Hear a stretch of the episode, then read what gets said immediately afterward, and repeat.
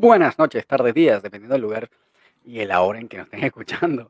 Este es un nuevo episodio del Laboratorio Canino con su anfitrión Gustavo Estrada, arroba el profesor canino en Instagram, y yo, su más humilde servidor, arroba ron.doctrine en Instagram también. Tenemos Qué bueno, saludos, saludos, saludos a todos. Uy, Bienvenidos saludos, a este episodio número cuánto? Número 29. Ya, ya, organizamos, ya organizamos los números de los episodios. Sí. Estábamos Para como el chavo. equivocarnos. Sí, no cagarlo otra vez, weón. Perfecto, muy bien. Mira, el tema de hoy está interesante, ¿eh? Sí, lo Este hemos un- titulado El mito de la dominancia.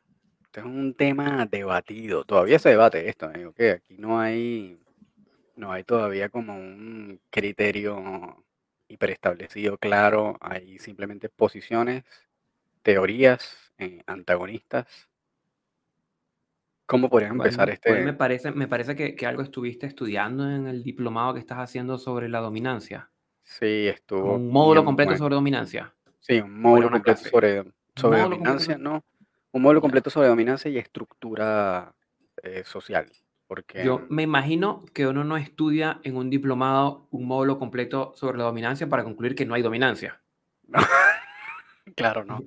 Este, no, es que al final el módulo queda como en, en bueno, que, que como que qué te parece a ti, ¿no? Es como más En como, discutamos. sí, es más, es más como hablar de esto y, y al final en realidad como, como muchas cosas creo yo quedan como en, bueno, ¿y qué, qué opinas tú? ¿Cómo lo ves tú? ¿Estás de acuerdo con esto o no estás de acuerdo con esto? Y la verdad es que, es que ciertamente eh, eh, cuando tienes un tema interesante, eh, científicos o, o estudiosos de ese tema van a tener hipótesis eh, y van a desarrollar teorías en base a esa hipótesis. Este, y bueno, en este caso hay, eh, hay dos, como dos polos grandes, ¿no? Hasta donde tenemos conocimiento. Y todo esto sale como de esta teoría perversa, malvada, desgraciada de la dominancia. Este, y bueno, muchas, yo hice un post de esto en el momento, pero claro, la teoría de la dominancia es como esta malévola teoría eh, que todo el mundo, o bueno, no sé si todo el mundo, pero hay muchos educadores y eh, dicen que bueno, que popularizó César Millán con lo del líder de la manada y que No, está mucho más mal. atrás. El líder, de la- el líder de la manada vino después como programa. Bueno, pero él hablaba del líder de manada. Sí. Claro, pero esa, esa cosa del perro alfa y que tú tienes que ser el alfa de la manada y todo, todo este tema, ¿no? Pero bueno, para los que no conocen de lo que estamos hablando, vamos a empezar desde el principio. Este, en los 60, más o menos, en los 70, dentro de, hubo varios investigadores, pero probablemente el más famoso eh, que en el que, sí, se metió en esta teoría, se llama David Meck. Y David Meck, en base a algunas observaciones con lobos que tuvo en cautiverio, eh, desarrolló esta teoría para lobos, no para perros, en el cual había un lobo alfa que denominó que era el perro, o el- perdón, el, lobo dominante, este, que tú sabes, mantenía el control eh, social mediante agresión física, mediante este, imposición. Em, y bueno, esto, esta teoría se hizo muy famosa, de alguna manera, como los perros y los lobos son tan cercanos, se llevó también como al universo de los perros. Este, hubo también parte de unos, de unos educadores de la vieja escuela que se llaman los monjes de Newskit, que también se basaron en esta teoría para establecer como ciertos criterios de entrenamiento y después lo popularizó eh, César Millán, ¿no? Que también Claro, hubo- aquí tengo, aquí tengo, no, eh, bueno, a ver, es que no, no sé qué rutas a tomar, porque justo tengo una de las cosas que a nosotros nos gusta mucho y que nosotros recomendamos bastante es como ir directo a la fuente. Sí, por ¿sí? favor. Nosotros hemos, hemos tenido consultas con respecto a ciertas cosas y vamos directo a la fuente. Dave Meck tiene su página web, tiene la posibilidad de que le pueden escribir, eh, te pide como un protocolo muy puntual de colócame tres preguntas y yo te las respondo como para poder responder la cantidad de preguntas que le queda. Entonces, claro, yo creo que hoy día sería como, como absurdo hablar de lo que dijo Meck sin haberle preguntado a él directamente, que fue lo que, lo que nosotros tuvimos la oportunidad de hacer, ¿ya? Em, sin embargo, es que, es que hay varias cosas con el tema de la dominancia, Román, que, que, que quiero que le demos vueltas, porque en primer lugar, es este ejercicio que ocurre en donde hay, hay individuos que se ponen a debatir sin siquiera tener una definición clara de lo que se está hablando. Oh, está buenísimo eso, sí. ¿Sí? Es como cuando decimos la humanización. Yo lanzo esto en mi curso de, de, educadores, les pregunto, ¿la humanización es buena o mala? Y empiezan a caerse a golpes para luego concluir, oye, pero espérate, definamos qué es hablando? la humanización y definido bajo este concepto, ah, a todos les hace sentido. ¿ya? Igual pasa lo mismo, se empieza a debatir de la dominancia y no se define lo que es la dominancia. ¿ya? Eh, pero sí, evidentemente estaba como este concepto eh, que termina, yo creo que lo, lo, hizo, como tú decías, como más popular César Millán. como que fue donde, donde como, más, más, más se permeó en la cultura. Claro, ¿sí? Y lo que sí es importante es, igual lo vamos a retomar más adelante, seguramente vamos a hacer como una, una discusión circular de la misma página de Dave Meck, ¿ya? Que él pone acerca del concepto del lobo alfa, ¿sí? Exacto él señala que el concepto del lobo alfa, estamos hablando de lobos, ¿ya? Está muy eh, engranado en la, cultura, en la cultura popular eh, sobre el conocimiento del lobo. Eh, en parte, él lo atribuye a su libro El lobo, ecología y comportamiento de una especie en peligro, que escribió en el 68 y publicó en 1970, y que luego fue republicado en el 81 y aún se sigue imprimiendo. A pesar de las numerosas peticiones que ha hecho este, el mismo autor, al, al, a, la, editorial para que deje de publicarlo. Y él señala que aunque mucha de la información del libro está, es válida, eh, también hay mucha que está fuera de, fuera de fecha, que está vencida, porque se ha aprendido mucho en lobos en los últimos 40 años. Y una él, señala específicamente que una de las piezas de información es el concepto de alfa. Eh, este alfa, lobo, no estamos hablando de perros todavía, este concepto de alfa implica eh, como una competición con otros para ser como el tope de la jerarquía, ya como ganando una batalla o ganando un concurso.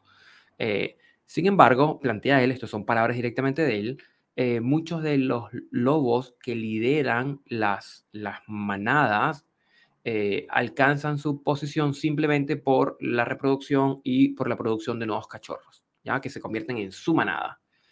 Em, en otras palabras, son reproductores o son padres, como se les conoce hoy día, como se le llama. Se conoce como el macho reproductor y la hembra reproductora. O el, el, el, la, el parent, eh, parent, ¿cómo traducirías parent? Como, como la, el... Sí, como el, padre. Sí, Como, el papá y la mamá, o el, adulto macho o el adulto hembra, ¿ya? Eh, entonces, claro, ahí ya él plantea una transformación, no fue como a veces se dice, no, es que él desmintió todo lo que dijo, falso, falso él mismo en sus propias palabras está diciendo que hay información que es cierta, información que no, y, corrige es el concepto de alfa que tú estabas mencionando. Claro. Sí. Sí, sí, no, y, además que em, antes de sus estudios también estaba, hubo en los 30 por ahí otro, otro investigador que se llamaba Rudolf Schenkel, que también hizo unas investigaciones similares y que tenían como una, como una percepción más o menos parecida también a la que tenía, a la que tenía David Meck, ¿no? Que además, bueno, también había que tomar en consideración y después esto formó parte como de la, entre comillas, desmitificación de esto, ¿no? Que bueno, que estaban tomando en consideración o estaban observando comportamientos de lobos que no estaban en su, en su hábitat natural, que estaban en cautiverio con unas condiciones de escasez de recursos y además que una manada que que era como hecha a los golpes, no, es que eran familiares, es decir, no eran, no eran madre, padre y sus cachorros, sino que eran lobos de aquí y allá conseguidos como medio a lo loco, ¿no? No, ah, no sé si decir como era loco, pero no, no, eran, no eran una línea sanguínea, no era una manada real. Este, claro. Entonces, claro, eso te altera toda la, como que toda la composición, toda la estructura social y, y la observación de, de, cómo realmente se comportan esos lobos en su, en su verdadero hábitat, que no es ese el no, no, es esa las condiciones normales. Entonces, claro, después se dieron cuenta que, bueno, estamos observando un comportamiento, pero este no, pero este es el comportamiento en la naturaleza, ¿no? Em, y de ahí también se basó mucho como esa, como luego esa campaña de decir, mira, no, esto, esto realmente no es así, esto está incorrecto, no hay ningún lobo alfa, no hay ninguna, este, ningún acto de dominancia mediante la agresión o mediante la, como el hostigamiento físico, porque tal vez, no sé, de repente uno ve, tú sabes, qué sé yo, esos documentales de, de, de Discovery Channel en donde ve el gorila se acerca al otro gorila y no sé qué. Y claro, si tú ves que hay peleas que incluso pueden llegar a la muerte por reproducción, por tal vez tener un rango mayor en su grupo social, en otros animales, y efectivamente se da así. Es decir, eh, sabemos que hay otros animales que sí tienen luchas hasta la muerte para tener un rango social y que eso obviamente le va a permitir un, eh, este, acceso a hembras, reproducción, etcétera. Em, y en el caso de los lobos, yo creo que se estaba asumiendo algo más o menos parecido, ¿no? Este, y después lo que pasó es que, claro, esto se llevó al, territorio de los perros. ¿no? Ah, bueno, estos tipos son parientes, entonces el comportamiento debe ser más o menos parecido, por lo tanto hay un perro también alfa, este, y entonces también después esa fue la traslación a los humanos. Ah, bueno, si entonces tu perro vive contigo, tu humano, y él te considera la manada, es decir, tú y tu familia son la manada, entonces quien tiene que ser el perro alfa eres tú, humano, ¿no? Claro. Eh, y por lo tanto, si en la manada, en la naturaleza o en este estudio, en esta concepción que se tenía, eh, ese, esa, ese concepto de alfa se obtenía a través de como de la hostigación o de la agresión o de como presión física, etcétera, pues bueno, esa es la manera de que tú lo puedas ejecutar porque así es como se hace en la naturaleza, ¿no? Entre comillas. Yo creo que esa fue como más o menos la, la línea de pensamiento que se fue desarrollando de ahí y que, bueno, eh, como decía, luego llegó como al, al, al, al, programa de César, que tampoco es que él lo definía como, como esto tampoco, ¿no? De, de, de hostigar o de tener agresión física o de nada por el estilo, ¿no? Yo creo que fue como mucho más depurado, muchísimo más depurado cuando llegó a él y cuando él empezó a popularizar esta, esta percepción eh, del, comportamiento canino en, dentro de la familia. Y mm, no sé si él hablaba en realidad de dominancia, sí, pero sí hablaba como de el, alfa, ¿no? Y también en base a esto se desarrolló una técnica en algún punto que creo que, si no me, si no me equivoco, fueron los monjes de New Skid los que lo desarrollaron, esto del alfa roll, ¿no? Que era como, eh, también que eran las cosas que obviamente eh, generó como un impacto negativo sobre esta teoría, que era que, bueno, como tú necesitas ser el alfa y necesitas demostrarle a ese perro que tú eres el alfa y que tú eres el que domina, entonces hay que ponerlo en una posición de sumisión y como la posición de sumisión más clara o más nítida en el lenguaje corporal canino es ponerlo, es que el perro se muestra con el abdomen hacia arriba, entonces tú tienes que voltear al perro y ponerlo boca abajo, boca arriba, o sea, mostrando el abdomen a la fuerza hasta que el perro se calme o hasta que el perro lo permita o se quede quieto, ¿no? Y ese movimiento, esa técnica le llamaban el alfa roll, que obviamente está súper contraindicada a estas alturas, pero se usaba mucho, pues era como que era someter al perro a, través de esa técnica hasta que se, se sometiera. Este, y entonces, bueno, después de ahí empezaron las controversias. Es que allí hay como, como varias, mm, como temas que tienen que ver como de saltos que se fueron dando a lo largo de, de la transferencia de conocimiento, podría decir. Es decir, por un lado estaba como la idea inicial de este lobo alfa por la dominación, por la fuerza, ¿ya?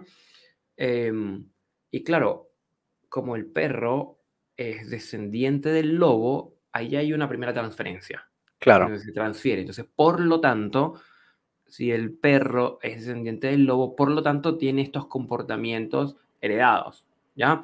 Que a ver, no es que está errado pensar que porque en taxonomía una cosa se deriva de otra, herede ciertas características. Eso no está errado ese pensamiento. pero tampoco, tampoco, tampoco es que es, es que eh, tampoco se puede hacer una relación uno a uno. ¿Sí? Un perro, un lobo. Un perro, no, no, es como decir un humano y un primate, o sea, un, un ancestro de, no sé, X de los nuestros. Tampoco, Exacto, sí tenemos unas cosas heredadas y unos comportamientos sociales que hemos heredado, sin duda, pero tampoco somos un. Entonces ya hay un primer salto. Y luego está el segundo salto que va del perro al humano, que como los perros tienen como estas características, entonces el humano debería tener estas características, ¿ya? Y es allí donde, claro, es como, la, como cuando ocurre cuando uno le saca, antes, cuando sacaban fotocopias, de máquinas fotocopiadoras, cuando sacabas una copia una copia una copia, que al final la tercera, la cuarta no se entendía en función del original, como que en esa transferencia de, de, de en esos saltos, eh, hubo como información que quedó fragmentada, claro, ¿ya? y que llevó a estas prácticas eh, desde la dominación física claro, y psicológica por el lado, pero una dominación basada en la violencia, no en lo que conocemos hoy como, como las dinámicas de sumisión y, y- y dominación, claro, ¿ya? claro. ¿Qué es lo que es totalmente. criticado? ¿Qué es lo que es cuestionado? eh, ¿Qué es lo que es señalado? Pero bueno, yo creo que hoy día, de todas maneras, el porcentaje de educadores que trabajan bajo ese enfoque, no creo que sean los demasiados. Sí, o sea, bueno, también hay que entender como los matices, ¿no? Del enfoque, porque, em, claro, ciertamente tú eh, podrás decir, bueno, no, este, esto no, esto no está correcto eh, desde el aspecto como etológico del comportamiento canino, o no está correcto desde la práctica del, del humano, porque, bueno, no es lo mismo un perro mascota que un perro asilvestrado o que un lobo. Em, entonces, por lo tanto, no tiene sentido, ¿no? Eh, sin embargo, hay también un pequeño debate en realmente qué tanto, eh, qué tantos elementos de esa teoría sí existen o sí se mantienen o sí son más o menos transferibles a una familia humana, ¿no? Y ahí entonces es donde empezamos a ver el debate, la depuración del concepto de dominancia desde el aspecto eh, científico o etológico del comportamiento canino. Y que bueno, efectivamente hay científicos y hay este, teóricos o académicos que sí postulan que efectivamente hay un factor de dominancia este, dentro de la estructura social de los perros y que sí hay una estructura de manada eh, en el perro, ¿sí? Porque bueno, en base a eso también hubo una, bifurcación en el cual una serie de académicos este, también empezaron a postular la idea contraria, ¿no? Es decir, eh, no es solo que no hay dominancia, sino que la dominancia es un concepto que ni siquiera existe en el mundo del Claro, comportamiento canino, eso, ¿no? eso lo hemos escuchado, que la dominancia no existe. claro, Pero no, lamentablemente, porque uno diga que algo no existe, no es que deja de existir, como el COVID. Sí, el COVID es claro, un invento, exacto. porque piense que es un invento no va a hacer que deje de existir. Exacto, exactamente. Entonces, claro, no es solo que no existe, sino que además también postulan que, bueno, pero es que el perro em, no existe la dominancia porque además la estructura de verdad de comportamiento social de los perros no es de manada, ¿ok? Y aquí entramos entonces en ese otro universo que también es una postulación teórica, es interesante igual, es bien interesante, este, que dice que no, que los perros no tienen una estructura de manada, sino tienen una estructura eh, distinta que eh, estos postulantes, ya vamos a hablar un poco más en detalle, le llaman el SOS, o es como,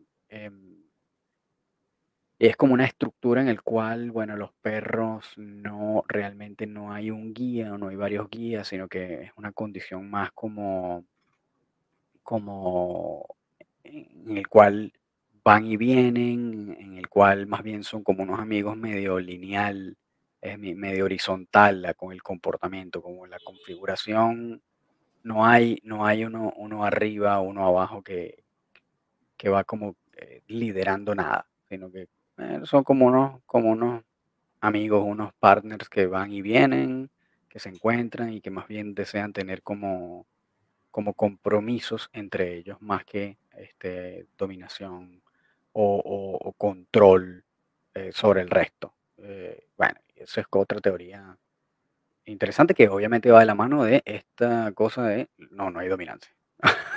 Pero bueno, Claro, vamos a, vamos a ir desglosándola. Entonces, en el primer, en el, en el primer postulado de que, bueno, tampoco es que eh, lo no es lo que mencionaba David Meck necesariamente, o, o- o esto es, nas- es para lobos, pero sí hubo una serie de académicos que entonces todavía sostienen que efectivamente la dominancia existe. Em, y bueno, dentro de ese grupo hay unas, una, una cantidad de académicos importantes como James Serpel, como el doctor Frank Beach. Este, hubo unos, eh, también unos eh, académicos importantes en la época de los 60 y los 70 que se llaman Scott and Fuller, que también desarrollaron un estudio larguísimo eh, que tiene todos unos resultados que hasta ahora creo que son el estudio de los estudios más largos que se ha hecho de comportamiento, de observación de comportamiento canino, el doctor Bruce Fogel y bueno, por supuesto, nada más y nada menos que Roger Abrantes, ¿no? que también lo hemos mencionado Claro, no puede quedar por fuera, Roger. durísimo y, y bueno, yo creo que además es uno de los que académicamente tiene como uno de los conceptos más precisos y como más acertados eh, sobre qué es la dominancia. Y entramos a lo que tú estás diciendo, Gustavo, ¿no? De definir bien este, que, cuál es el concepto, ¿no? Porque eso también es, es importante. Ahí, Claro, y, y, y pensar que, o sea, como yo creo que conviene señalar que no son los que mencionaste, no son eh, como autores que uno puede como desdeñar, porque eh, Frank Beach, por ejemplo, que estuvo 30 años estudiando perros en Berkeley Claro. y en Yale, por ejemplo, eh, Ujú. 19 de esos años estuvo dedicado a el comportamiento social de una manada de perros, no de lobos, de perros, ¿sí? claro, En donde evidentemente él encontraba que había una jerarquía rígida más o menos en los, en los perros machos, donde las, las perras hembras tenían alguna jerarquía que era un poco como más variable. Es decir, bueno, son otras cosas que quizás vamos a mencionar en unos minutitos, pero eh, que no son, y- y- y- o sea, que son hallazgos también a tener en mente, a tener presente. sí. Este, yo no sé si tú tienes por ahí, de repente, de repente lo puedes sacar, no sé si en internet, como el, el concepto de, de Roger, de, dominancia, que igual es un concepto bien interesante, pero lo tiene como bien clarito. Pero bueno, el hecho es que, en definitiva, eh, hay, muchos hallazgos de varios de estos estudios que son largos, además, que son estudios longitudinales, ¿no? Como este que mencionaba Gu- Gustavo del doctor Frank Beach, que es probablemente uno de los más grosos. eh, y este tipo encontró estas cosas, ¿no? Que bueno, que, que los, los machos sí tienen como una, una jerarquía más rígida, de repente entre hembras no es tan, tienen jerarquía, pero es más variable, no es tan rígida como entre machos. Este, mm, encontró varias cosas que, bueno, que la dominación, y aquí también de repente podemos entrar como uno de estos aspectos de, de, de que llamamos la, la dominancia, ¿no? Y Claro, pero aquí este, yo creo que podríamos retomar el concepto de em, comportamiento dominante, ¿sí? Que es el Ok. que trabaja Roger Abrantes, ¿sí? eso, eso es Para que Roger Abrantes, el comportamiento dominante, si me das solo dos segundos, voy a poderlo leer un poquitito mejor, en donde señala que el comportamiento dominante es un comportamiento que tiene aspectos cuantitativos y aspectos cualitativos eh, mostrados por un individuo en particular con la función de ganar o mantener el acceso temporal a un recurso particular en una ocasión particular frente a un oponente particular, ¿ya? Sin Claro. que ninguna de las partes ocurran lesiones. Eso es importante. No tiene, no, no, las partes no incurren en lesiones, en, en, en Ujú. agredirse. Porque si alguna de las partes sufre daños, el comportamiento es, agresivo y no dominante. ¿sí? Claro. Y las características cuantitativas van desde una ligera confianza en sí mismo hasta como una asertividad mucho más, mucho más manifiesta. Pero e- es muy importante porque es algo que ocurre, es como una, es, dialéctico, ocurre con algo, con- entre dos individuos en particular en un momento por un recurso específico en un momento dado. O sea, es como muy, un evento como muy transversal. No es una cualidad del ser. No es que Claro, el perro exacto. es dominante, es que en ese intercambio hubo uno que tuvo un comportamiento dominante y otro en contraparte puede tener un comportamiento de sumisión. Claro. Entonces ahí allá señalamos una diferencia de que no hablamos de la dominancia como un rasgo del ser, ¿sí? Claro, sino como, como a, a algo, un, un resultado de una interacción y se hablan de comportamientos dominantes y comportamientos de sumisión. Claro. Para Roger Abrantes. Y, y eso es que como igual algo que se mantiene de que, bueno, Este, no, no hay perros con personalidad dominante. Eso hay, hay muchos que lo, que lo mantienen también, ¿no? Y, y en ese mismo, y ahí, ahí tocaste unos puntos que también se, se cotejan con, con los- las conclusiones de Frank Beach en su estudio, que duró 30 años, weón. Es que, mm, bueno, que ciertamente no existe, la, la dominación no es física, sino es una, es una hostigación psicológica, es como más ritualística, lo ponen textualmente sus palabras.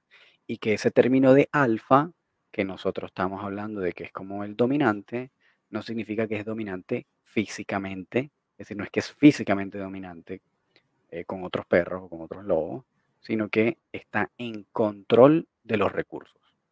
Y que este, pueden haber muchos perros alfa este, que son muy pequeños o que son muy este, frágiles físicamente, que, como para dominar físicamente, ¿no? Este, pero que sin embargo pueden haberse ganado como su espacio para controlar un recurso de valor en algún momento determinado. Eh, y, y en ese, en ese momento, que es lo que tú decías, ese perro, pues es el perro, entre comillas, alfa, eh, que es decir, que tuvo su momento como de, de dominancia, ¿no?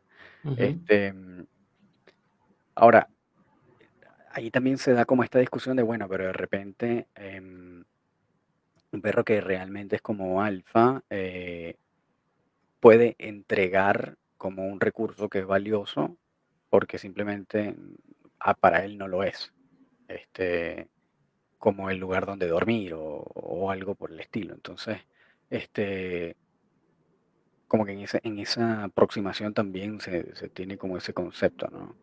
Eh, y ahí, bueno, hay también eh, autores importantes como Bruce Fogel, que también este, propone que tienen como este, los perros tienen esta, esta cualidad en su, en su estructura social, en la cual, bueno, sí, efectivamente, este, hay una estructura de manada, es decir, hay perros que, que mantienen cierto liderazgo para la organización social y eso es parte de como del proceso natural. Este, y, mm, Dentro de ese, de, ese mismo, de esa misma ruta, hay también otro autor que se llama Steven Budiansky, y que Budiansky también este, avala que, bueno, hay perros que este, tienen que ir como a evaluando y reevaluando su lugar dentro de la jerarquía social, dependiendo de este, pues las, las situaciones eh, que se vayan presentando. Eh, pero claro, también aquí, como en esta esta, eh, tú sabes, como en esta concepción que se tenía en un principio, y esta es la manera en la que se llevó probablemente el tema humano, era que, ujú, bueno, que tú sabes, si el perro está tratando de tener eh, algún comportamiento eh, en casa, Como que no sé, quiere ir por delante de ti en la caminata, es porque quiere dominarte, porque quiere ser el alfa, porque va por delante de ti, entonces tú no se lo debes permitir, entonces no debes permitir que el perro pase primero que tú, no debes permitir que el perro te vaya a hacer cariño, porque entonces si te monta la pata encima es porque te quiere dominar, entonces tú no puedes dejar que lo domine. Y yo creo que es como donde se fueron dando esas malas concepciones o como, como esas, tal vez esas percepciones erradas que en algún punto fueron planteadas, ¿no? Este, no necesariamente por estos académicos, ojo, pero sí como que estuvieron ahí flotando. Y claro, dentro del, del- de la vereda opuesta hay también autores importantísimos que yo creo que igual vale la pena mencionar, como Ian Dunbar, ¿sí? Este, como Alexandra Semianova, em, este, hay eh, Ray Coppinger también, que es un tipo igual bastante importante, en donde ellos dicen que no, bueno, que no, que, que los perros más bien eh, lo que buscan es, es ver qué tan, qué tanta confianza pueden tener en otro perro. Entonces, que cuando un perro tal vez em, se intenta acercar a otro, intenta tener una, una- un comportamiento de interacción, es porque está tratando de ver qué tanta confianza y qué tanto compromiso puede tener con ese otro perro y entonces se van dando como esas relaciones de confianza y que realmente la dominancia no es como algo que esté presente y que usualmente si se dan comportamientos agresivos o comportamientos como, bueno, de control, tiene que ver con que uno de esos perros eh, más bien eh, tiene miedo o está inseguro y no, y no logra confiar en ese otro perro. Entonces, como no logro confiar y como no logro eh, como manejar o entender esta relación, entonces agredo por, por inseguridad. Entonces, para ellos, toda su, toda su teoría está basada en que, bueno, que no, que la cosa es más bien tiene que ver con un tema de inseguridad y con un tema de, este, como de confianza en el otro.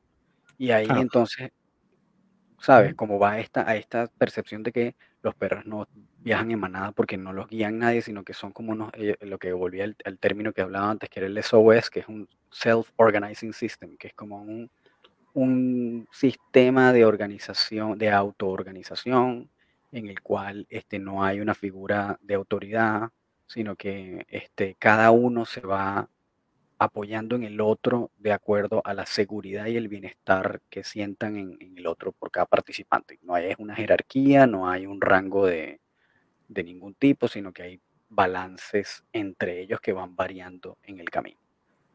Eh, y aquí también se da como, y ahí sujeta ese punto, Gustavo, que iba a mencionar, manténlo ahí, porque lo, bueno, lo último que iba a mencionar, este, para darte el pase a eso, es que aquí también se da una, una opinión bien, esta es bien controversial también y como bien debatida, que es que, bueno, tú dices, cuando un perro eh, demuestra señales de calma o está tratando de aplacar al otro, ¿qué decimos? Que ese perro es más inseguro y, entiende que tiene un rango menor en esa jerarquía y por lo tanto demuestra respeto a esa figura de autoridad, que en este caso es el perro que más bien se mantiene quieto, que no responde al lamido o que no o que tú sabes, no, no hace ningún tipo de comportamiento de respuesta, sino que se queda más bien como recibiendo ese, ese, esas señales de sumisión, o lo contrario, ¿no? Que es lo que más o menos proponen esta, este otro grupo de académicos que dicen, bueno, no, al contrario, el perro que demuestra señales de calma o eh, señales de sumisión es porque es un perro que está más seguro y como está más seguro, entonces demuestra sumisión a otro que no lo está porque entienden que ese perro no tiene la confianza ni la seguridad para que entonces ese perro se sienta más relajado y más tranquilo y pueda confiar. Entonces al final es como una cosa de aparentar sumisión para relajar al otro, para que se sienta más cómodo. Y por lo tanto es un perro que en realidad es más seguro y más valiente. Entonces, bueno, tal vez como el cuento, la, es como un cuento medio complejo me parece a mí, pero bueno, una, es una postura eh, eh, que tal vez podría tener sus aristas eh, ciertas. A todas estas, estos, estos todavía están en debate. Y bueno, tienes la versión más literal, no dice, no, un perro que, que muestra señales de sumisión es porque es porque simplemente entiende que esa es su, que ese es su rango y que está más inseguro y, entiende que hay un perro que tiene mayor eh, control o mayor fuerza por delante de él. Entonces está como la versión literal de lo que vemos y la versión como un poco más de aparentar. No sé cómo lo ves tú y lo que, querías mencionar, que lo tenías ahí aguantado. No, que creo que, que definitivamente eh, si hay, en algún lugar podemos marcar una diferencia, es que eh, los comportamientos de dominancia no son agresión. No, la agresión es, un, es de otro orden. Sí. ¿sí? o sea, pueden algunas señales como ¿Qué es lo que señala Abrantes? Pero mm, pues ya cuando hay lesiones, cuando ya hay daño al otro, ya es una respuesta agresiva. Claro, claro, otra naturaleza. Entonces quizás lo que se hizo al inicio es que se confundía los comportamientos de dominancia con la agresión. ¿Ya? Claro. Y es allí donde surge una serie de mitos. Eh, yo tengo aquí un, y creo que revisemos quizás rápidamente como de Deborah Horwitz y de Gary Landsberg, que tiene un, un artículo muy interesante sobre la, la, dominancia, en lo que significa ser el líder de la manada, el alfa, etc. Y lo que quiero es que, como para Mm, poder como, como entregar algo que sí, que, o sea, es decir, para quienes nos escuchen, que no se quede también con la dialéctica, sino que también se puedan llevar algo como más, más en el bolsillo, ya que tiene que ver con los mitos, ¿sí? Con los mitos, eh, basados en el modelo de dominancia donde, como más tradicional. Ya sabemos que esto tiene unas mutaciones, pero en fin. Donde está el mito número uno, que hemos escuchado nosotros en educación canina, y yo quizás en algún momento lo escuché cuando yo empecé a formarme hace, hace unos años atrás, en donde, por ejemplo, mito número uno, no dejar que el perro vaya delante de nosotros, ¿sí? En el paseo. Si va por delante de nosotros en el paseo, pues nos pasará por encima en las demás áreas de la relación. Un perro que nos puede caminar delante, o que no pase la puerta delante, que no pase la puerta primero. Y evidentemente es un mito porque en realidad los perros pueden tirar de la correa por diversas razones. Por el deseo de jugar, por explorar, por investigar, por acercarse a otros y ser sociales, ¿ya? Y eso se convierte, que es lo que nosotros vemos con mayor frecuencia, en un comportamiento aprendido que se autorrecompensa, ¿sí? Se vuelca sobre sí mismo y se recompensa. Eh, y bueno, igual un perro puede tironear, por ejemplo, para salir de una situación que le incomode. Ya no, no, no necesariamente, eh, o sea, no significa que eso tenga que ver con la dominancia en el sentido tradicional, como lo hemos estado escuchando. ¿Ya? Eh, mito número dos, y, todo esto, mm, bueno, nos recuerda como estos adiestradores como más tradicionales, eh, que un perro cansado es un buen perro, donde las indicaciones son haz ejercicio y que corra y que se canse, porque un perro cansado es un perro bueno o un perro feliz, y no necesariamente, sabemos que eso no es así, ¿ya? Sabemos que bien es cierto satisfacer las necesidades de ejercicio y de comportamiento como específicas del perro y de la raza, eh, con diversas actividades de enriquecimiento, enriquecimiento cognitivo, enriquecimiento físico, todo lo que tiene que ver con enriquecimiento ambiental. Pero no necesariamente hacer que el perro corra hasta que quede extremadamente cansado y por lo tanto es un perro feliz. Claro, claro. Que lo escuchamos, lo, yo hasta el día de hoy lo escucho. Todavía sí, sí, sí, Y no, entonces mi perro hace X cosa, entonces la recomendación es haz un juego y que corra y que muerda y que se canse. Y pues claro, evidentemente un perro cansado no da problemas, pero porque está tirado en la cama recuperándose. Claro. durmiendo. Sin embargo, hay unos que se recuperan rápido porque después desarrollan resistencia. Claro, va generando una resistencia cardiovascular sin duda. Entonces, claro, un perro, el cansar al perro no es ni suficiente ni la vía para atender la gran cantidad de temas en educación canina. El mito número cuatro, que también lo escuché, todas estas cosas las escuché yo porque eh, yo vengo de una formación como bien, bien tradicional al inicio, ¿sí? Eh, que el perro, que nosotros tenemos que comer antes que nuestro perro, porque eso le demuestra al perro quién es el alfa. O sea, nos sentamos, comemos y después de nosotros haber comido es que se le ponía la comida al perro, ¿ya? Evidentemente es un mito, ¿sí? Porque eh, los perros asocian la llegada, la recompensa de comida con los eventos que ocurrieron inmediatamente después, que es la lógica del reforzador. Le entrego comida porque eso hace que se consolide el comportamiento previo y que no tiene nada que ver con si el tutor o los dueños o los propietarios comen primero o comen después. Como que eso es, más mito que otra cosa. ¿sí? Y cinco, cinco, no, cuatro, perdón, Em, no permitir que los perros suban a los muebles o a la cama, porque si permitimos que el perro esté al mismo nivel que nosotros, estamos elevando el estatus y rebajando el nuestro. ¿Ya? Eh, y bueno, lo que se sabe es que ni los perros ni los lobos eh, utilizan posiciones elevadas para inferir un significado social. Como que los posibles temas de, una jerarquía dentro de la manada vienen dadas por otras cosas, por comportamientos, por estos comportamientos de señales de calma, otros, estas otras señales, esas otras series, perdón, de, formas de comunicarse, pero no por posiciones elevadas. ¿sí? Es, esto, y esto se, se, retroalimenta en, no sé, la primera imagen que me vino es el Rey León, ¿sí? Parado en la punta del risco de la montaña, con el pecho afuera sobre todos los demás, y que, bueno, aparentemente ah. ni los perros ni los lobos utilizan estas posiciones elevadas para inferir un, un significado social.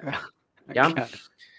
Entonces, bien es cierto que para colocar cierta estructura en ciertas dinámicas en algunos perros, de pronto conviene que quizás no estén encima de nosotros o que no estén en la cama, pero es, caso por caso. No es una regla general de que los perros no deberían tener posiciones elevadas porque entonces eso es dominancia y bla, bla, bla, y sabemos que todo eso es mito.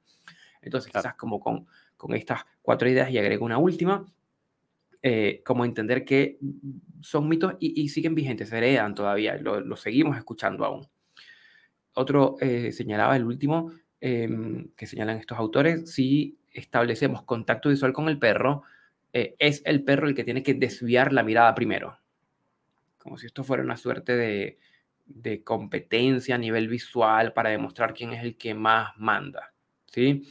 Em, y todo lo contrario, muchos de nosotros trabajamos enseñarle al perro que nos mire cuando se lo pedimos. Lo trabajamos como, como, como, como un comportamiento, un mírame, ¿ya? Y ahí entra toda otra lógica, que se la podemos hablar después, inclusive con algún invitado, de toda la lógica de los desarrollos de la antrozoología y los bucles de oxitocina y cómo el potenciar el contacto visual con los perros es súper bueno para prepararlos para el contacto prosocial, eh, en fin, pero eso, eso es como arena a otro costal. Ah, pero em, bueno ver, profundizar en esas cosas también, estaría buenísimo. Sí, sin duda. Yo creo que por ahí tenemos quizás un par de invitados que podríamos como, como convocar para esto. Sí, estaría bueno. Entonces, estas cinco cosas son mitos heredados de los modelos de dominancia tradicional. ¿Sí? Pero sería interesante, Román, de estos otros autores, que sí hablan de estructura, que sí hablan de em, cierta jerarquía, eh, ¿qué tienes por ahí de, cómo se establecen estas jerarquías o cómo operan estas jerarquías en, los perros, los estudios que se han hecho ya, pero en perros? Em, bueno, como te decía, de los más largos em, que se han hecho, como así de comportamiento canino, este, está el de Scott Fuller, este, John Paul Scott y John L. Fuller em, estudiaron, tú sabes, comportamiento canino durante 20 años en, un laboratorio que se llama el Laboratorio de Jackson en Estados Unidos. Este, uno era, eh, creo que ambos son psicólogos, eh, son profesores de psicología como experimental. Em, y esto, claro, este es un estudio del 65, en el cual tuvieron este, acceso como a ver eh, este, lobos y, el trabajo con los perros. Este, y bueno, la verdad es que eh, el típico perro o, la, típica sociedad del lobo no es realmente una así súper organizada como militar, que uno cree que, que tienen una, un sistema jerárquico en donde tienen rangos 1, 2, 3, 4, 5, tal, sino que bueno, eh, no tienen una, fuerza, un sistema así durísimo de, liderazgo. Este, y que, que, es la idea, disculpa, es la idea que permea la cultura. Claro. Me acordé de la película Op, la película de Pixar, en donde la manada, no sé si la viste, la manada de, de los perros del villano están, tienen una organización militar con un eh perro al frente y claro, eso, eso permea la cultura, pero que, que no es tan rígido así como se dibuja. Claro, exacto. Entonces, como que esto, bueno, una de las cosas que descubrieron, aquí voy a empezar a, más o menos leer, es que, bueno, primero que no tienen un, sistema fuerte de, liderazgo. Este, cuando son socializados con humanos o con gente, los, perros transfieren a, eh, los seres humanos eh, las relaciones sociales en las cuales este, se desarrollarían normalmente con su propia, con los de su propia especie. Es decir, el perro si hace una traslación de el comportamiento que tendría con una manada a sus humanos, es decir, él ve a los humanos como, como su manada así de perros o, de lobos, ¿no? Este, bueno, de perro en este caso estamos hablando. Em, los perros no adquieren eh, comportamientos humanos a través de esta asociación, es decir, por el mero hecho de que vean a los humanos como perros o como parte de su estructura social, tampoco significa que van a adquirir comportamientos humanos solamente por ese hecho. Este, pero sí desarrollan eh, como eh, algunos patrones de comportamiento eh, que, pueden asemejar algo parecido, ¿no? Este, mm, ¿Qué otra cosa podemos mencionar? Em, aquí ellos también igual mencionan que este, las novedades aparecen en el desarrollo de, la, de, la, de, los, de las relaciones entre, entre perro y humano. Em, en el momento en que las personas transfieren esa relación social a los perros como una intento de enseñarles, tú sabes, eh, comportamientos humanos sociales al perro.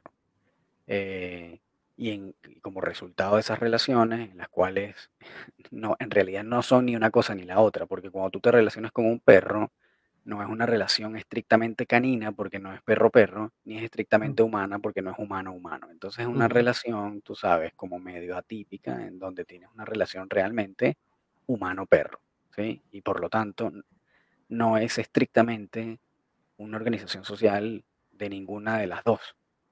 Este, entonces, eh, al final el perro no termina siendo miembro eh, estrictamente de ninguna manada, sino que va a desarrollar como un comportamiento am, como más o menos parecido si se le permite, ¿no? Es decir, va, eh, va a tener como algunos eh, dejos o algunos destellos de esto, pero, pero no es completamente, no es un perro salvaje, pues, no, es un lobo. Em, entonces, este, bueno, hay, un montón de cosas interesantes Eh, yo creo que ahí yo haría mucho el hincapié de que a los que les, les guste mucho el, el- tema, eh, lean los libros eh, de Stephen Budiansky, este, de Bruce Fogel, o, incluso traten de ver estos estudios de, de Frank Beach o de, School, de, de Scott and Fuller. Eh, pero a mí la, una de las partes que también me parece más interesante es como el- la, las del otro lado, ¿no? las de Ray Coppinger, este, o las que proponen eh, Ana Semianova, o, o incluso este, Ian Dunbar, que, que no, es, no es menor cosa. Entonces, por ejemplo, no sé, este, según Ian Dunbar, que antes sí, en el momento sí apo- apoyó como, sí tenía como esta percepción de que habían perros dominantes. Fíjate lo que él dice. Ian Dunbar dice que hay eh, cuatro puntos en los cuales eh, está incorrecta la, la teoría, ¿no? Dice que este, la estructura social de los perros está, em, está completamente eh, explanada por una, por una jerarquía de dominancia en la cual eh, la batalla de ser el, el- el alfa eh, y dominar al, al resto de la manada eh, se da como de esa forma. Este, si no me equivoco, es, la, es la, el concepto de el de dominancia antes, ¿no? Este, que los perros descienden de los lobos de la misma forma en la que, en la que se aplican entonces estos conceptos entre uno y otro, este, que los perros están tratando de dominarnos, obviamente dice que eso está incorrecto, y que este, una de las maneras de, de, como establecer esta jerarquía es nosotros siendo dominantes de manera preventiva, ¿no? Eso es como, lo, como, lo, como las, las mismas, es muy parecido a lo que tú estás mencionando. Este, y eh, bueno, incluso dentro de estas, eh, dentro de estas posturas, este, Ania Semianova, que es una de estas también como de las importantes proponentes de esto, este, bueno, menciona que en, la, en este SOS, que es como la organización social como autogestionada, los perros no van a usar agresiones e interacciones sociales, sino que se van a limitar a este, señales de, como de, de calma para evitar hacer daño al otro. Como lo, lo principal es como enviar estas señales para justamente no tener que llegar a la agresión. Este, dicen que, ella dice que bueno, que eh, ellos van a respetar el espacio personal y no van a entrar sin permiso. Eh, y que, em, como otra de las cosas que se debe considerar es que nosotros deberíamos ver las preferencias de cada uno de estos perros para poder entender bien qué necesita ese perro en particular. Em, entonces, bueno, no sé, yo creo que hay un montón de, puntos que son como Bueno, incluso también dice que, por ejemplo, los perros no son cazadores, que los perros no, no son de orden cazador, sino que más bien son este, carroñeros y que eh, el, orden de los perros de subsistencia es buscar carroña y que por eso tú ves que en, la, en las urbes los perros no cazan, sino que simplemente buscan la Claro, son basura, carroñeros, sí. piden, piden Que puede comida. el, el efecto de la misma domesticación, que, que cuando el lobo dejó de cazar para convertirse en carroñero en la basura del humano, en- entre comillas la basura del eh, humano, es que empieza como el proceso de domesticación. claro, y ahí, por ejemplo, no sé, Ray Coppinger hizo un estudio en México, si no me equivoco, este, para justamente estudiar esto y defender como esta cosa de que, bueno, es tanto así que los perros no son manada que ni siquiera son cazadores. Y en ese estudio, que es bien interesante, este, él tuvo una recopilación de resultados en donde dice que, bueno, que eh, más de la mitad de los perros, por ejemplo, vagan en, en los pueblos solos. No, no van con otros perros, sino que tú ves perros solos, solos caminando por ahí en el pueblo. Este, el 26% de los perros tienen un amigo especial y pasan bastante tiempo con ese amigo especial. El 16% de los perros este, viajan en grupos de tres, en el cual hay miembros que van y vienen en el tiempo. Es decir, a veces están, a veces no están.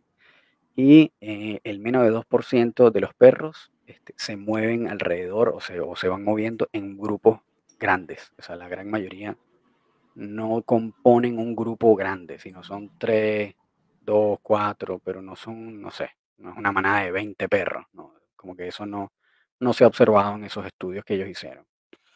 Entonces, este, claro, esto lo- los lleva a, a un resumen en el cual dicen, bueno, los perros usan señales para cambiar información sobre cada, ellos, cada uno de ellos para entender como la, el estado emocional interno y la intención que tengan cada uno de ellos. Y eso entonces es que los llevan como a, a entender o a manejar la ansiedad para establecer entonces confianza, ¿sí? Eh, dice que la dominancia y la sumisión son proyecciones puramente humanas, que no tienen nada que ver con el mundo canino.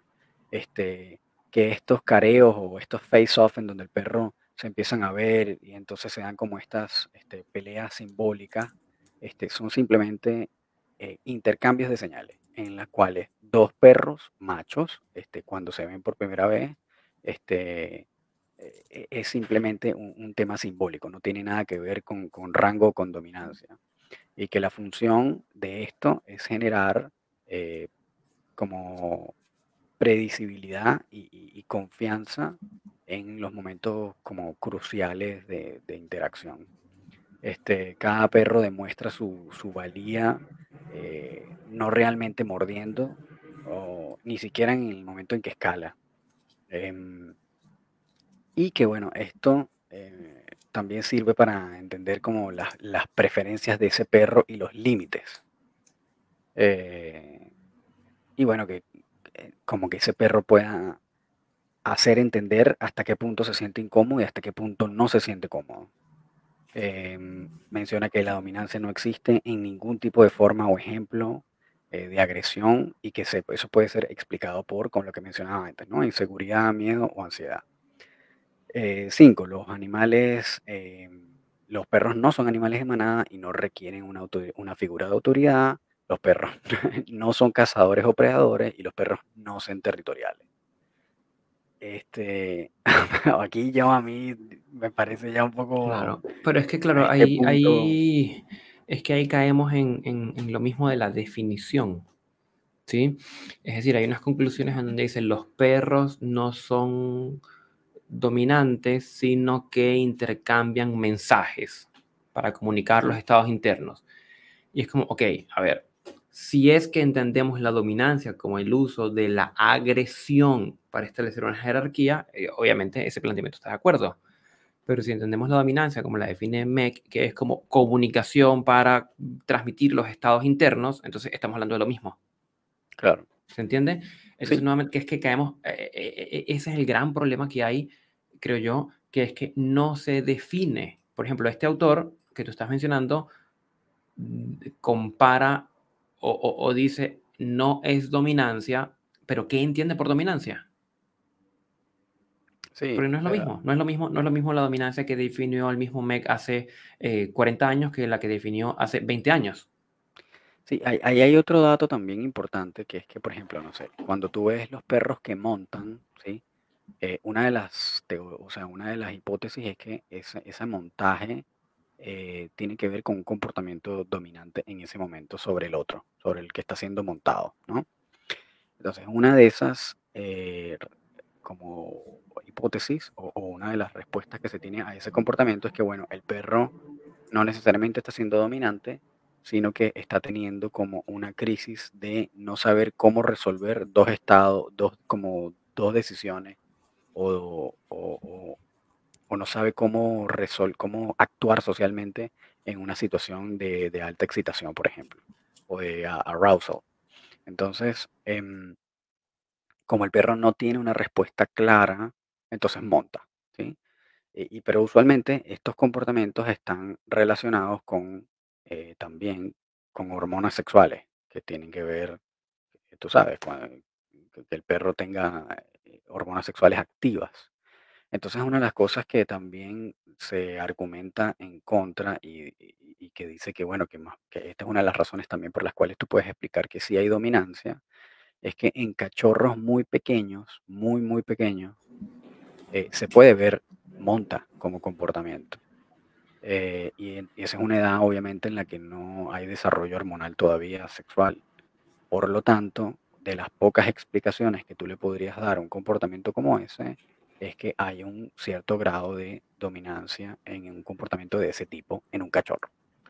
Entonces tú dices, bueno, ok, sí, puede ser. Este, esto podría también reafirmar que probablemente eh, hay algún tipo de dominancia en los perros, como en su, en su genética, es decir, como en sus comportamientos sociales que vienen ya precargados genéticamente. Y eso también, bueno, es como, mm, tú- sí, eh, puede ser. A, mí me parece que igual, o sea, decir que no existe la dominancia es raro, a mi, a mi parecer. Esto es muy personal. Esto todavía se está debatiendo, no hay ninguna verdad cierta. Eh, unos estarán proponiendo que sí, unos que no. Pero la verdad es que todas las, todos los mamíferos, todos los animales tienen algún tipo de jerarquía. Si tú no tienes ningún tipo de jerarquía, no puedes obtener, no puedes lograr como una organización social más o menos duradera. Entonces, bueno, en el perro puede ser una excepción, porque el perro es un, es un animal que está en un contexto urbano, en donde vive con humanos, que no es como no es como un animal salvaje, que tú sabes, tiene que confiar en el otro y armar una manada para, para, para subsistir. em, pero la verdad es que aún así, ese tipo de, co- como de, comportamientos usualmente vienen ya precargados genéticamente, porque también es una manera de, de supervivencia. Es decir, que un perro pueda o, o un animal logre entender cómo funcionar socialmente, es una de las cosas que los va a ayudar a, a sobrevivir. Este, a menos que, bueno, sabes, es un animal que no es de manada o que, o que funciona más o menos solo, como un tigre, una cosa así. Pero en general los, los animales que son gregarios este, ya vienen como con, esas, como con esos comportamientos eh, genéticamente precargados, porque si no, no pueden funcionar, no, no, no logran Claro, sobrevivir. y, y- y que son comportamientos asociados a, eh, creo yo, como lo define Abrantes, como, como el acceso a los recursos en un momento dado, con un eh, oponente, como lo plantea él, como, como específico, porque, a ver, eh, no es que a mí también eh, la frase de que no hay dominancia, entendiendo la dominancia como estas dinámicas en torno a los recursos, ¿ya? El que no hay dominancia, como que mm, me hace ruido, ¿sí? Sí, Eh, pero si, si se dice, es que nuevamente yo quiero regresar a las definiciones, porque si, dice, si se dice no hay dominancia, entendiendo la dominancia como el control social ocasionado por la violencia y por la agresión, estoy de acuerdo, entonces no hay dominancia. Si es que la dominancia queda definida como, como, como eso, ¿sí? Claro. Eh, pero entonces, claro, a ver, lo que, lo que sí yo creo que, que podríamos como puntualizar es que el concepto tradicional de dominancia, basado en la agresión para escalar eh, en la jerarquía y en función a eso ser como el más eh, poderoso de la manada, que eso ya sabemos que eso hoy día eso no es así. Ujú. ¿sí? Así Que sí podría haber, yo recuerdo algún documental que habré visto en algún momento de otros grupos sociales en donde hay, hay ciertas como, como intentos como de derrocar al patriarca, ¿ya? Ujú. Eh, pero creo que no, o sea, no es la dinámica que plantea Meg con los lobos, ¿sí? O sea, Y bueno, de hecho, hacer... Ujú. como que de hecho uno de los resultados, como de las observaciones que se han hecho, es que precisamente si llegase a haber un lobo o un perro que tenga una como un liderazgo a punta de terror y, y agresión, en poco tiempo es derrocado. Es en poco queda y, tiempo y- y de- que sale, desplazado. sale, exactamente, es desplazado. No, Entonces, claro, a ver, entonces, tolera. eh, eh, eh, la, la dominancia, si es que la entendemos como este uso de la agresión para asumir eh, posturas o posiciones de mayor liderazgo en la manada, eso sabemos que eso no opera de esa manera. ¿sí? O sea, no existe el lobo alfa. ¿Ya? Pero sí, yo me quedo con lo último que es lo que planteaba antes, que es lo que planteaba MEC más recientemente, em, que sí tiene que ver como con dinámicas de comunicación, en donde puede haber una postura corporal más con el pecho afuera, con la cabeza erguida, etcétera, que transmite, oye, no te acerques a lo que yo tengo al lado.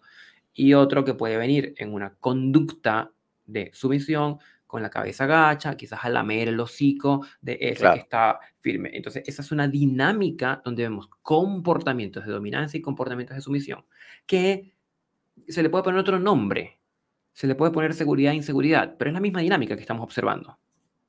Claro. ¿sí?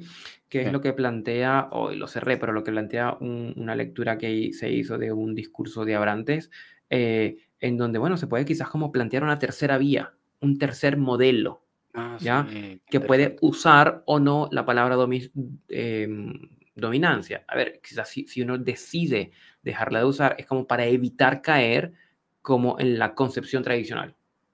Claro. ¿sí? Em, y si se le puede poner otro nombre, pues sí, bien, mm, puede tener algún otro nombre, pero lo que yo quisiera como puntualizar para todos los que nos están oyendo es que ese concepto de la dominancia a través de la violencia eh, no es algo que hoy día estemos manejando en educación canina. Sí, sí, y ahí también como que, bueno, yo, yo creo, que hemos hablado muchas cosas que tal vez al, al dueño de perro guía común no, no le interesan tanto, ¿no? Este, pero ah, que todo esto era en realidad como para ver cómo, cómo lo trasladamos esto a la educación canina y, al, y a la convivencia con los perros en la casa. Y yo creo que aquí lo que se resume, al menos los que sí entendemos que, que bueno, que si hay una estructura de manada, que el perro sí es un, sí es una especie de manada y que efectivamente sí hay algún tipo de jerarquía y de y que la dominancia como concepto, como el concepto que estás mencionando, si existe, eh, cuando haces esa traslación como al- al- a la dinámica familiar, es que bueno, no es que tienes que estar dominando tu perro, no es que tú tienes que comer antes de que tu perro, no es que lo vas a, no lo vas a dejar que te pase de la pierna porque si no te está dominando, no es que si te monta la pata encima te quiere dominar y entonces tú tienes que ser el alfa y someterlo. No, no es eso, pero sí existe una figura de liderazgo y de relativa autoridad en el cual, bueno, efectivamente el perro debe más o menos respetar ciertas guías o ciertos límites que el, que el dueño establezca y tratar de, ser lo más comunicativo posible, eh, clara para el perro, para que el perro pueda entender fácilmente qué cosas se quieren y qué cosas no, y qué cosas puede hacer y qué cosas Claro. no. Fundamental, Entonces, fundamental la estructura. claro, Tenemos que poder brindar una estructura. Justo, justo, y lo estaba buscando, Román, me encontré con el, eh, con un comentario de una cuenta de Instagram de alguien que decía, eh, no me acuerdo qué decía en la publicación, pero decía que eh, al perro se le dé la oportunidad de elegir la ruta del paseo, con quién claro, quiere interactuar y con quién no quiere interactuar. Y, oye, es parcialmente cierto, pero claro, lo más probable es que mi perro no discrimine si el callejón donde se va a meter es peligroso, porque pueden asaltar, por claro. ejemplo. O pueden haber perros de, que, de, de la calle que quieran por ejemplo, y ahí es donde viene la estructura. Nosotros decidimos, probablemente mi perro desee saludar a la pareja que está sentada haciendo picnic en la plaza, pero ahí es donde viene la estructura. No le voy a permitir que él se acerque si él quiere, porque no voy a ir a molestar a alguien que yo no sé siquiera si le gustan los perros o no le gustan los perros y que el perro meta la cabeza en, y este comentario le hizo un, un boyero de Berna, ¿sí? que es un perro grande, ¿sí? Claro. Entonces, em, Es que yo creo que allí aquí, es donde... Ujú. Sí, es, co- es como, es- Donde nuestro rol como, como tutores es de brindar estructura. Claro, No con la fuerza, no con la violencia, no a golpes, pero sí brindar una estructura. sí, sí, totalmente. Y esa estructura eh, va a resultar en cierto nivel de liderazgo, ¿no? Y ese liderazgo, bueno, es uno en el cual tú guías a tu perro a lo que, a lo que, a lo que es mejor para ambos, para ti y para él. Porque bueno, dices, bueno, mi perro quiere correr, pero tú a ti te acaban de fracturar la, la rodilla, obviamente no puedes correr con él, no lo puedes a correr porque, porque no es posible en ese, en ese caso, ¿no? Entonces, bueno, ¿cómo hago para dejarlo ser y a que haga lo que quiera y que sea libre y feliz si no, si tiene la rodilla fracturada y él quiere correr? Lo tienes que soltar. Claro, Si lo sueltas, lo pueden atropellar, etcétera, etcétera. Entonces, claro. Yo creo que con esto podemos, podemos atar con el capítulo que hicimos sobre perrocentrismo, también, ¿no? que no es una educación humanocéntrica, en donde es lo que el humano diga, como él diga, como todo eso tan rígido, porque quizás allí estaríamos, puede ser como alguna, alguna extrapolación, quizás ahí estaríamos montados sobre el modelo de dominancia completo, de que tiene que ser claro, responder todo lo que yo le diga. ¿no? Claro, Pero tampoco hacer un modelo perrocentrista en donde como la estructura no importa, como el liderazgo no existe, como no hay jerarquías, entonces ya que el perro haga lo que quiera, como sí. quiera, cuando quiera, y, y tampoco. Sí, hay una, eh, Denise Fancy, que es una educadora en positivo muy buena, hizo una publicación interesantísima también en que ella decía, bueno, estructura o, o, sele- o escogencia o como choice, ¿no? Como la, la oportunidad de escoger. Eh, y ella decía, bueno, claro, eh, si tú tienes garantizado que tu perro sí o sí va a tomar la decisión correcta porque todo está seteado de manera que no haya errores, de manera que la decisión que va a tomar es la correcta porque no le queda de otra. Ah, bueno, perfecto. Entonces, puedes darle la libertad de escoger lo que quiera. Ahora, si hay una probabilidad de que escoja una decisión incorrecta que puedas ir en detrimento de él o tuyo, pues obviamente en ese, mejor, en ese momento es mejor estructura. Es decir, tú defines las variables de- del manejo de la situación. Ah, entonces, lo que tú decías, bueno, yo quiero que mi perro escoja la dirección del camino. Bueno, si yo sé que en la redonda no va a haber un bote de basura con un hueso de pollo colgando por ahí que mi perro se pueda comer y atragantar. Si yo sé que no hay perros agresivos ni hay gatos que lo puedan arañar o sacar un ojo, no sé qué. O que, bueno.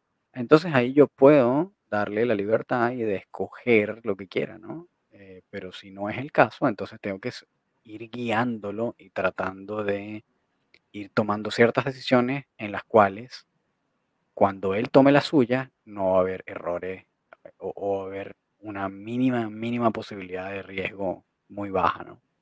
Entonces, como eso, es como tratar de, volvemos a lo de siempre, ¿no? El balance. Ujú, Es como, eh, yo, yo creo que en estas cosas sí es importante como hacerle entender a la, a la gente que, bueno, que si tienen que guiar a su perro, si tienen que, eh, tampoco es que está completamente inválido esta figura de un líder, porque ciertamente el perro debería entender o debería más o menos eh, tratar de moverse dentro de, una, de un contexto en donde tenga unas reglas claras, donde tenga un liderazgo claro, pero eso no significa que sea un draconiano autoritario en Claro, donde yo le diga acuéstate y te acuestas ahí durante 10 minutos y si no lo haces entonces te hago un alfa roll y entonces te pego y qué sé yo.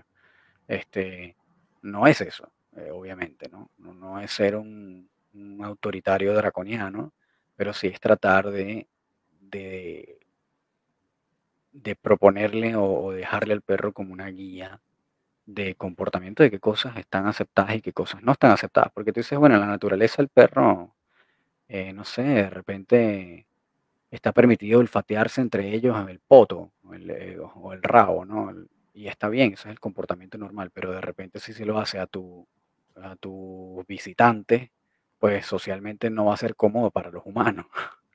Entonces en ese caso no, no es que porque ese es el comportamiento natural de los perros, yo dejar a mi perro que le esté olfateando el, el trasero a las visitantes que están llegando, ¿no? Sino ahí tengo que, bueno, aplicar una guiatura, una estructura y simplemente no permitirle al perro hacer eso. Entonces lo dejo en el kennel o lo alejo o no lo tengo con collar y correa o lo que sea, pero tengo que ser como más claro y establecer límites en casos como esos, porque no, no todo el mundo le gustan los perros, no todo el mundo le gusta que le estén metiendo el hocico en el rabo para olfatear, lo que sea. Claro. Entonces, no todo el mundo va a entender que eso es un comportamiento natural. Los perros, hay gente que le encantan los perros y de repente no le importará, pero hay gente que no. Y entonces tenemos que entender que vivimos en un contexto, el perro vive en un contexto de humanos, no vive en un contexto de perros. Al menos los que viven con ustedes. Claro, así es, así es. Entonces, Sí, tiene que ver que, mm, nuevamente, eh, la estructura. Estructurar, hay momentos para eh, recreación, hay momentos para hacer otra cosa, y momentos para olfatear, y hay, hay cosas que se pueden olfatear y cosas que no se pueden olfatear. Eh, tiene que ver con la estructura que no es, insisto, no es eh, colocada a la fuerza, ni, a, ni de manera violenta, ni bajo la idea de ser el dominante o el alfa, que, que- que- no, no está. Eh, pero tampoco ser demasiado laxos. Como la dominancia no existe, entonces no tengo que pensar siquiera en la estructura. Es un error. Claro, totalmente. Bueno, yo creo que ya estamos, bueno. hemos hablado muchísima, Así es. muchísimo contenido. Así es, Román. ¿Qué tenemos entonces para a esta hora 10 que tenemos de podcast? Sí, yo creo que ya estamos listos para un wrap up de este episodio. Así que bueno, Estoy de acuerdo. muchísimas gracias a todos por haber llegado hasta acá después de tanta ladera técnica y, y académica sobre la, la teoría de la dominancia. Gracias por haber llegado hasta acá. Este, esperamos que nos eh, sigan en el próximo episodio. Recuerden que pueden escribirnos a nuestro correo electrónico laboratoriocaninopodcast.gmail.com si desean eh, darnos alguna sugerencia, algún tema interesante que les interese, algún invitado, o nos pueden escribir a nuestro eh, Instagram también, laboratorio arroba laboratorio canino podcast, que también lo tenemos activo por ahí. Y si nos quieren escribir a nosotros directamente, lo pueden conseguir a Gustavo en arroba el profesor canino y a mí me pueden conseguir en arroba rom.dogtrainer. Así que bueno, muchísimas gracias por haber llegado hasta acá y Que nos estén súper bien. Chao, chao.